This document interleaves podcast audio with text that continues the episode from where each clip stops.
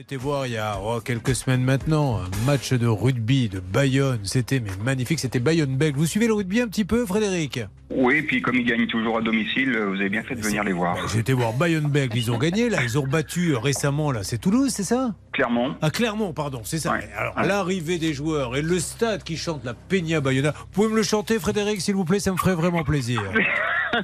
Oui, alors je suis pas certain que ça vous fasse beaucoup plaisir. Je vous donne le ton.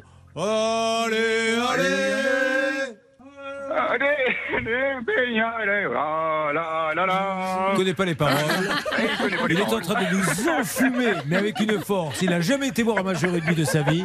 Il connaît. Mais, mais enfin, vous n'avez pas chanté les paroles. C'est allez, allez, les bleus, les blancs de La vie.